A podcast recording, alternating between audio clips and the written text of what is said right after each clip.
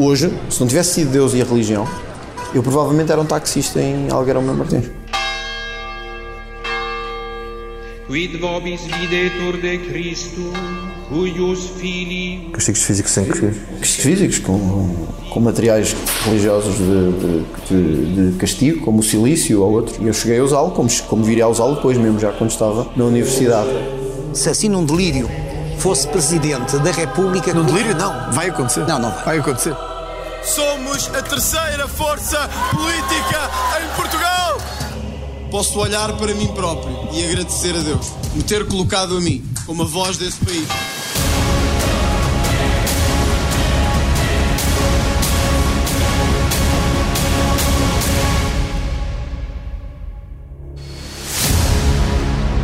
Vou terminar, talvez, com uma frase que pode vir a ser considerada uma frase racista. Talvez a mais racista aqui dentro dita alguma vez.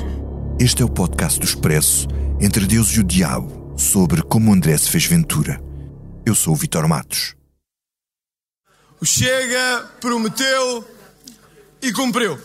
Somos a terceira força política em Portugal! A terceira força em Portugal! Portugal era um fenómeno. Portugal era o país da Europa onde não havia populismos nem populistas, e os jornalistas estrangeiros que vinham a Lisboa perguntavam porquê. Como é que aqui, ao canto, não havia partidos de extrema-direita, como em todo lado? Como no norte da Europa, ou como Le Pen em França, Matteo Salvini em Itália, ou como Santiago Abascal em Espanha. O que explicava esta exceção portuguesa? Era porque ainda tínhamos o trauma do fascismo, era porque o PCP ainda servia de para-raios ao descontentamento das classes trabalhadoras, era porque o CDS continuava a ser a parede onde batiam os ultras? Ou era simplesmente porque os portugueses eram um povo moderado, sábio e ponderado? Estas respostas estavam todas erradas. Os portugueses, afinal, eram iguais aos outros todos. Os portugueses ainda não tinham era um populista de direita competente a ser um populista de direita. Apesar de tudo o que diziam de nós, que vinha aí o fascismo, que vinha aí a extrema-direita, das reportagens internacionais, algumas delas. O povo português hoje não se deixou ficar, nem se deixou enganar. Transmitiu uma mensagem direta ao coração do país e ao coração da direita portuguesa. Queremos o Chega como solução de qualquer governo à direita em Portugal. Chega, chega, chega, chega. Este potencial estava todo lá era só preciso alguém, sem pudor, que quisesse estimular alguns pontos sensíveis e nunca explorados do eleitorado e dos abstencionistas. Um racismo envergonhado, o ressentimento contra as elites e a classe política, a raiva dos que viveram toda a vida revoltados, os que se sentem excluídos, ou uma parte da direita que nunca encaixou em pleno nesta democracia. A receita é a mesma nos outros países. A prova de que os portugueses estavam só à espera que aparecesse o seu populista é que André Ventura, André Claro Amaral Ventura, nascido a 15 de janeiro de 1983 e criado num subúrbio de Lisboa, no Conselho de Sintra, só precisou de três anos. Três anos passaram desde a fundação do Chega, em 2019. Da exceção portuguesa, este partido da extrema-direita, da direita radical, ou da direita populista, conforme a definição, passou a ser a terceira força política no Parlamento. André Ventura teve 496 mil votos e 11,9% nas presidenciais de 2021. Um ano depois, nas legislativas de janeiro de 2022, garantiu 400 mil votos, o que lhe deu 7,1% e 12 deputados. Com estes resultados, o Chega passou a condicionar o sistema todo. Já matou o CDS, ultrapassou o Bloco de Esquerda e o PCP e, sobretudo, fez do PSD um partido médio, onde a discussão central agora é como governar com ou sem extrema-direita, com ou sem André Ventura. Esta é a história de um Fausto português. Já lá vamos a esse livro que ele diz que o marcou. Um Fausto moderno que nasceu nove anos depois do 25 de Abril, que tem a fotografia do seu diretor espiritual, o padre Mário Rui Pedras, em cima da secretária. Aliás, era a única fotografia que tinha em cima da secretária quando o Expresso o entrevistou para este trabalho. É um homem que se acha ungido com uma missão divina e que diz que fala com Deus. Quando André nasceu, já estava aprovada a revisão constitucional de 1982. Os militares tinham regressado aos quartéis com o PREC enterrado e ele tinha três meses quando se deram as eleições de 25 de abril de 1983, que deram origem à coligação de Bloco Central entre Mário Soares e Carlos da Mota Pinto. O objetivo deste podcast é contar a história de André antes de ser Ventura, o percurso pessoal, profissional e político de Ventura antes do venturismo. É uma investigação que comecei a fazer em março de 2021 e que foi capa da revista do Expresso, um artigo para o qual André Ventura aceitou dar uma entrevista de vida que vamos reproduzir aqui ao longo de vários episódios. André foi um rapaz que se converteu tarde e daí ter sido um fundamentalista religioso, que andou pelo PSD sem ninguém se lembrar de posições radicais que ele tenha manifestado, mas que de repente se tornou um extremista quando descobriu que lhe bastava dizer a palavra ciganos para perceber que devia fundar um partido, uma força partidária unipessoal, onde a fotografia do chefe está espalhada pelas paredes dos gabinetes do grupo parlamentar e que numas eleições ainda tão próximas como as autárquicas de 2017 ainda falava noutro tom perante a presença consoladora de Pedro Passos Coelho o presidente do PSD nesse tempo. Era Ventura, um zeloso social-democrata, e que dizia assim: O presidente do, do PSD falava há pouco, e bem, da dificuldade que um conselho como Lourdes tem do ponto de vista político e que todos conhecemos e que não vale a pena escondê-lo. Eu não sou ingênuo e sei bem e conheço bem de onde vim, aquilo que me preenche e o que faço no espaço público. E quando esta candidatura surgiu em termos de possibilidade, sempre dentro da maior harmonia e cordialidade uh, entre todos os elementos, evidentemente que eu ponderei, porque sabia de onde vinha e de onde estava no espaço público. E rapidamente perdi muito daquilo que achava que era a realidade.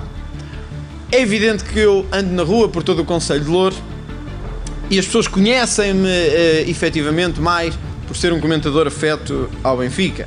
Naquela época, há apenas cinco anos, André Ventura era o homem do Benfica e foi isso que o catapultou a figura nacional. Ele sabia de onde vinha e vinha daqui. Pode marcar, salve!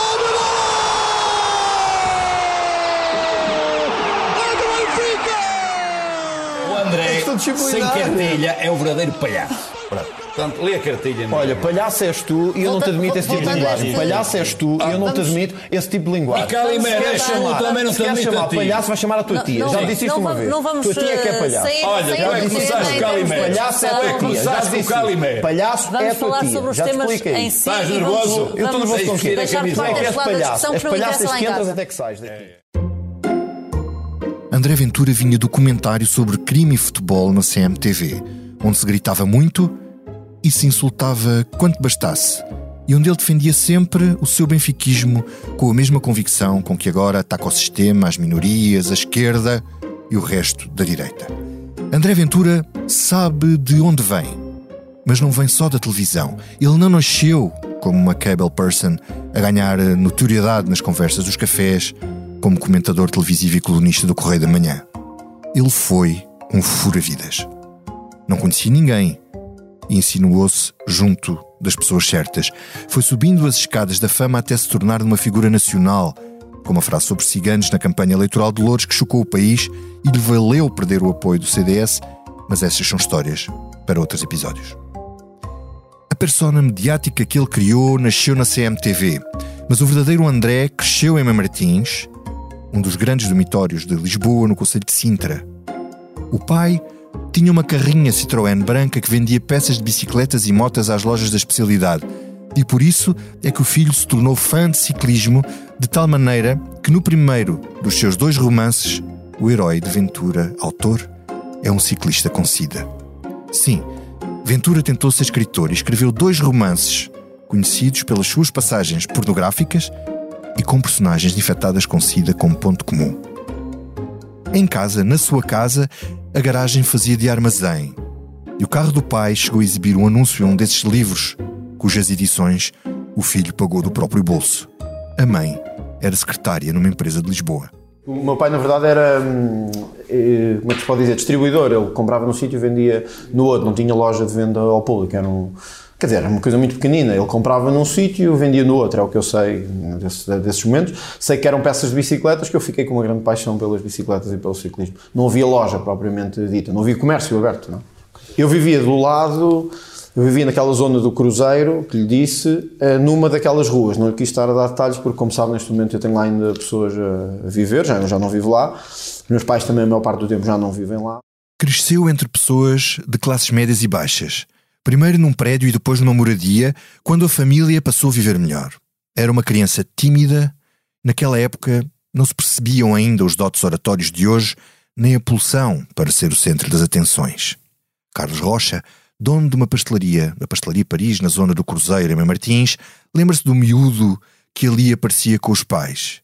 Perdeu-lhe o rasto, mas não se admira do caminho que o vizinho fez. É assim, eh, tendo em conta aquele miúdo, como eu disse, que era, a mim não me admira nada, não me espanta nada, porque via-se que era uma, uma criança, um jovem, pronto, assim, todo lançado assim para a vida, para, muito falador e isso tudo. Eu nem sou a favor, nem sou contra. Há, há ideias calmas que eu, pronto, como eu digo, gosto.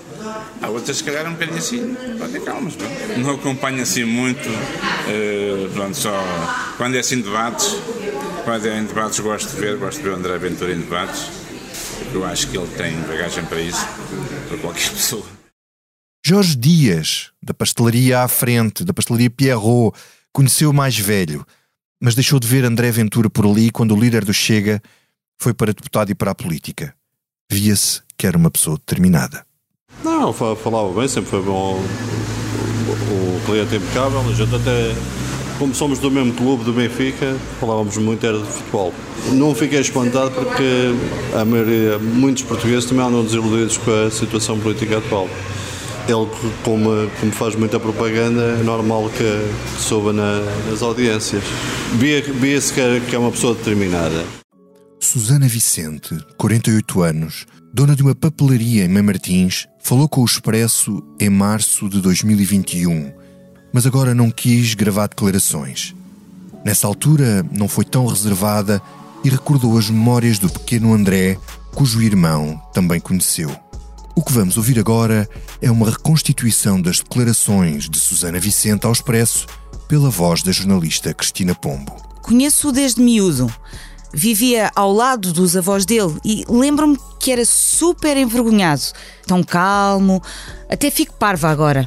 Susana cresceu em Mãe Martins, tal como André, e pela experiência que teve, não consegue perceber como é que o ambiente daquele lugar lhe possa ter servido de molde para as suas posições políticas. Fazíamos o que queríamos. Não havia aqui bandidagem. Os ideais dele é que mudaram. Estava no PSD e foi para outra direita. Ao contrário desta vizinha que nunca se sentiu insegura, André Ventura admite as influências da confusão social, étnica e racial do bairro gigante e multicultural em que cresceu.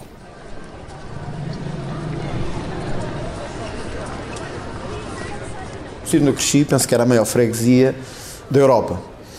Eh, e era o maior, se não me engano, mesmo maior que o Cacém, era o maior dormitório de Lisboa. E isto tem sempre consequências, porque não há dormitórios sem eh, confusão social, étnica um pouco, e racial também, no caso, porque havia uma mistura de etnias e de raças muito grandes. Por exemplo, na escola onde eu andei, eu andei na escola hum, de Oressa, a Feira de Castro, que era, portanto, do Cruzeiro, era sempre uma estrada, na altura não havia nada daquilo que há agora à esquerda, passava-se pelos bombeiros e a escola, que haviam duas escolas, uma para os mais pequenos, mas eu não andei nessa, andei numa que era a Papoila, que já não existe, porque a minha avó era lá cozinheira uh, e tenho boas experiências disso também. Depois fui para a escola de Oressa, porque andei na escola pública sempre, uh, e aí é que tive mais contacto com este ambiente. Não é? era um ambiente, quer dizer, se eu tivesse que caracterizá-lo, assim à luz desta distância, um ambiente que eu diria não era de pobreza extrema, mas era um ambiente genérico de uma classe média baixa, penso eu. O rapaz havia de sair do bairro para estudar num seminário e depois tirar direito, tornar-se advogado e fazer um doutoramento na Irlanda e chegar a professor universitário e até a quadro do fisco. Mas isto é matéria para os próximos episódios. André saiu de Mãe Martins, mas o que deixou Mãe Martins nele? Levou os sentimentos com ele para a política? Quer dizer, agora não quero fazer isto para parecer que eu tenho um problema qualquer pessoal com, com ciganos, mas tive, tive, tive problemas com ciganos, mas ouça, também tive quando vivi na Baixa de Lisboa. O que eu digo é que ali pude perceber bem, quer dizer, não pude perceber bem, ali tive um primeiro sinal do que era viver nesta nova realidade, que eu acho que até para Portugal era uma nova realidade, porque havia, na verdade, ainda poucos dormitórios, nós hoje à volta de Lisboa e do Porto, temos zonas já com uma dimensão de, de, de mistura étnica e racial muito grande. Por exemplo, a minha avó está num lar, nas Mercês. Quando eu vou às Mercês, hoje, aquilo parece África, verdadeiramente. Nós entramos nas Mercês, parece África. Para o bem para o mal, parece África. Só se vê pessoas uh, negras. E é o que é, a vida é assim, foi o movimento normal, o fluxo normal. Uh, e hoje, na altura, não era assim. Quer dizer, já havia alguma imigração dos que tinham vindo das colónias, mas não era assim.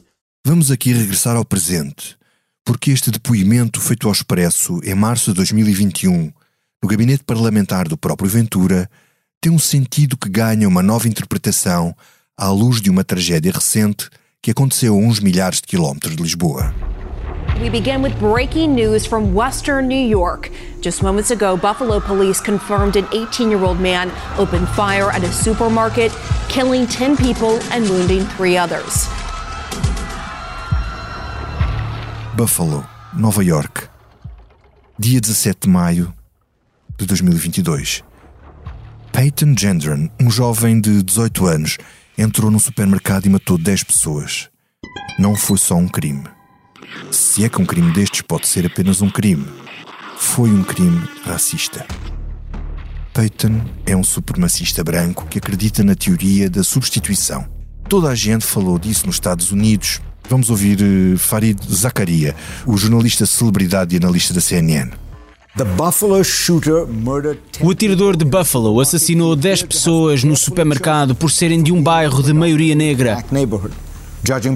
O suspeito era obcecado pelo que se conhece como teoria da substituição. A ideia de que a raça branca está a ser sistematicamente substituída por outras. A teoria da substituição é uma teoria da conspiração antiga que fez caminho em obscuros grupos de supremacistas brancos antissemitas e racistas, mas que ganhou tração também na Europa e começou a entrar no mainstream. Em França, um dos novos ideólogos da extrema-direita começou a fazer doutrina. Em 2011, Renard Camus escreveu um ensaio, Le Grand Remplacement, onde argumentou que os europeus brancos estavam a ser substituídos por muçulmanos. Nas eleições presidenciais francesas, Éric Zemmour, o candidato da extrema-direita à direita de Le Pen, fez eco dessa mesma teoria xenófoba que parte do declínio demográfico do Ocidente para concluir que a Europa está a ser colonizada por negros e magrebinos.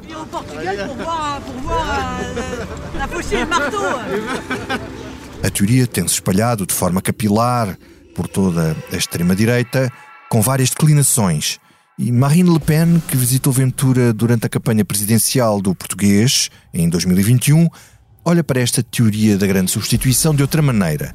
Não acha, como Zemmour, que seja uma conspiração congeminada, mas uma maneira de os grandes interesses financeiros manterem os salários dos trabalhadores baixos. O seu pai, fundador da Frente Nacional, Jean-Marie Le Pen, tem uma posição mais próxima de Zemmour e chegou a dizer num discurso em Marselha que, abre aspas, e estou a citar, esta imigração massiva arrisca-se a produzir uma verdadeira substituição das populações. Fecha aspas. Nos Estados Unidos, a teoria da substituição chega ao ponto de considerar que é uma conspiração para os democratas alterarem o perfil dos eleitores para ganharem o poder aos republicanos e cristãos. Vamos regressar então aqui a André Ventura e à nossa realidade.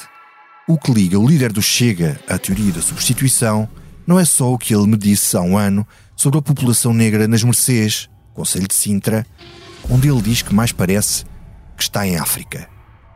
Mas esse era só um sinal, uma impressão, daquelas coisas que não seria difícil ouvir numa conversa de café.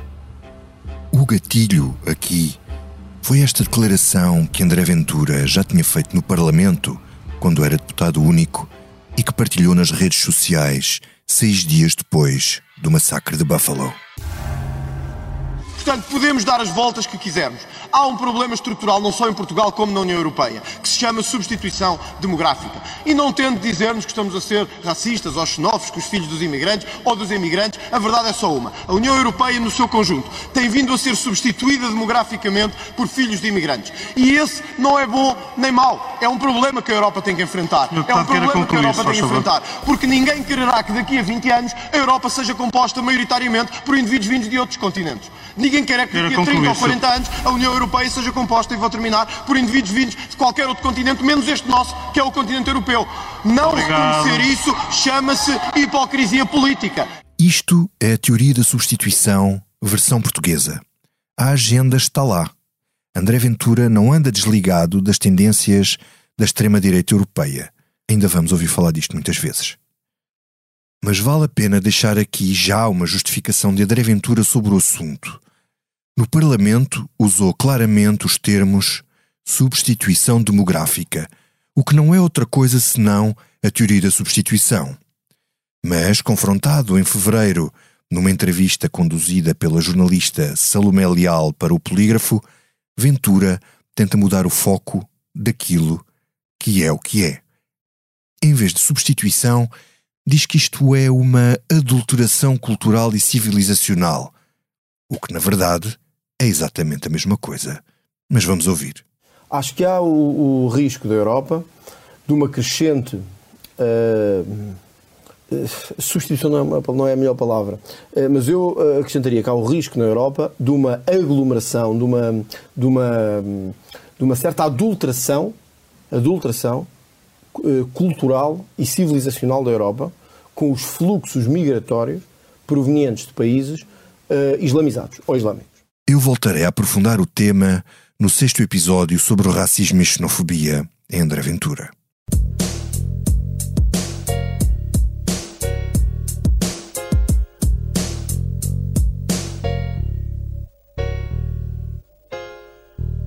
Nas ruas eles andam a fazer merda No subúrbio multiétnico onde ele cresceu, há muitos anos que os jovens brancos de classe média se dividiam em tribos urbanas, cada uma com os seus códigos, cores e roupas.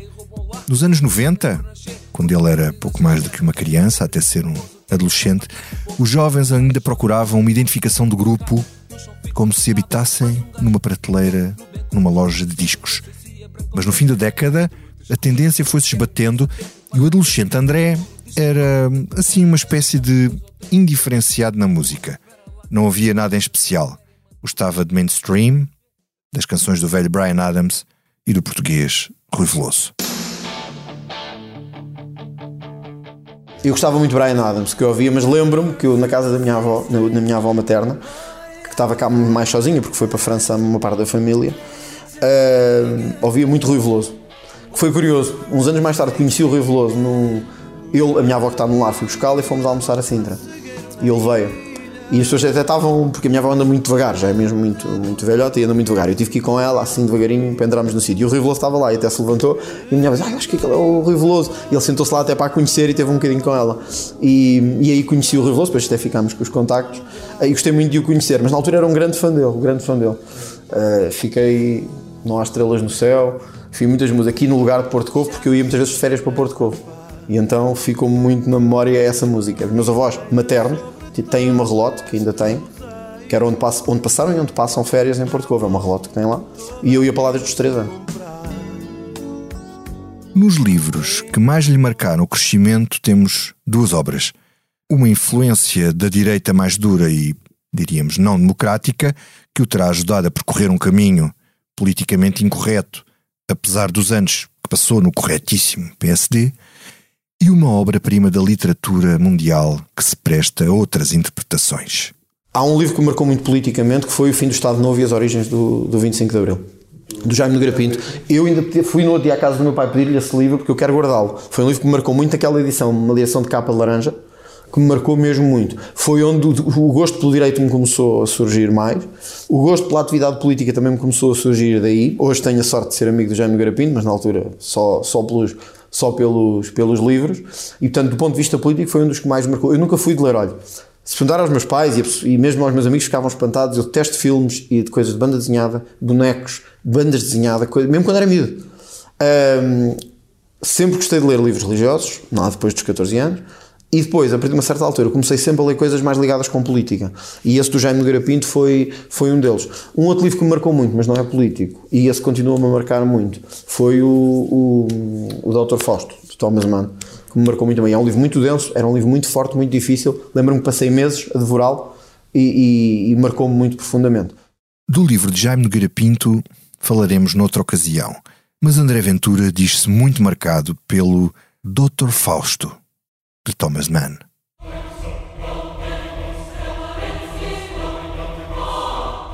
Basicamente, os Faustos nasceram todos a partir da história de Von Don Johann Fausten, uma obra de 1587 de autor anónimo, sendo o mais conhecido dessas derivações o Fausto de Goethe, figuras ambiciosas e ansiosas, com um nível acentuado de sofrimento interior e que vendem a alma ao diabo em troca de sabedoria ou em troca de certos dons e capacidades que não possuíam e que têm como paga sofrimentos indizíveis para o resto da sua vida.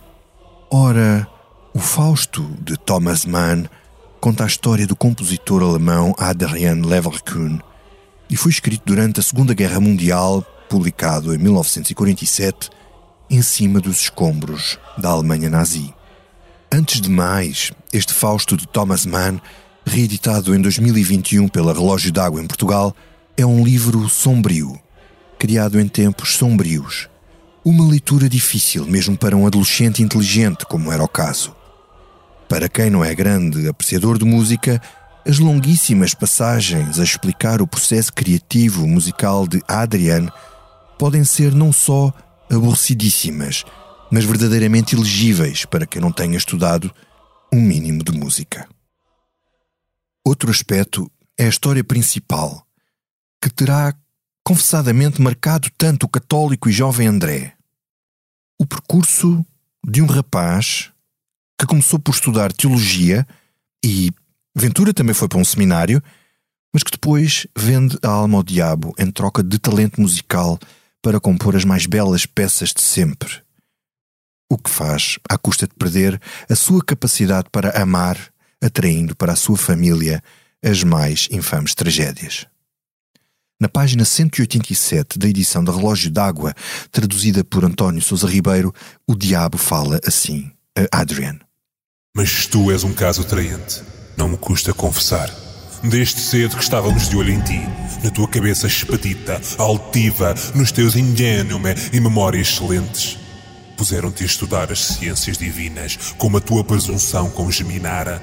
Mas não tardou que já não quisesses denominar-te de teólogos. Meteste a sagrada escritura debaixo da carteira e daí para a frente só quisestes figurae, caracteres e encantaciones da música. Coisa que não pouco nos agradou. Se onde está música escrevermos política, temos aqui o nosso Fausto.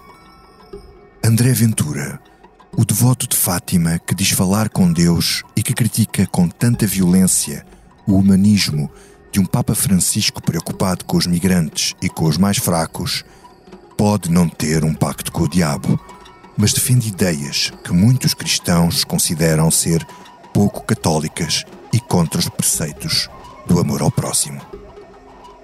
Entre Deus e o diabo está entre o Deus que diz adorar e as ideias do demónio que lhe permitiram ascender à terceira força política portuguesa.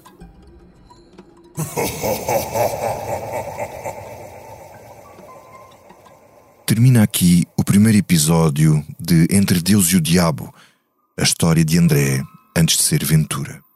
O próximo episódio desta série será sobre isso mesmo, a relação com Deus de um cristão convertido. Entre Deus e o diabo, como André se fez Ventura.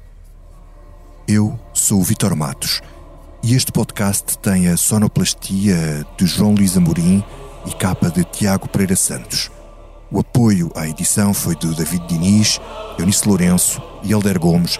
Nas dobragens, este episódio contou com as vozes de Cristina Pombo, Rubem Tiago Pereira e João Amorim. As redes sociais são da responsabilidade de Pedro Miguel Coelho e Pedro Almeida. A coordenação do projeto é de Joana Beleza. Não perca o próximo episódio.